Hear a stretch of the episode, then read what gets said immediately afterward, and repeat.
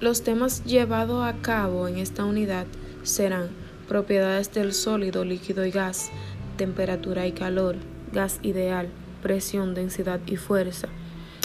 Y estos se desarrollarán a partir de diferentes actividades, las cuales explicarán y darán a entender cada uno de estos temas.